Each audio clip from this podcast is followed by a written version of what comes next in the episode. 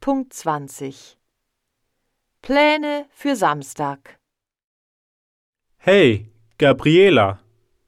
Hast du am Samstag etwas vor? Hallo Xaver.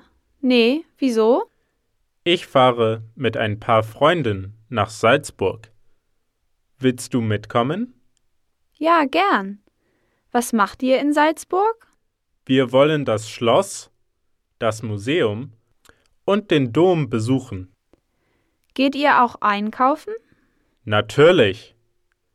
Wir gehen ins Kaufhaus im Stadtzentrum. Ich will auch ins Sportgeschäft gehen. Ich möchte in die Modegeschäfte und auch in das neue Schuhgeschäft gehen. Wann und wo treffen wir uns? Wir treffen uns um halb acht am Hauptbahnhof. Bis dann.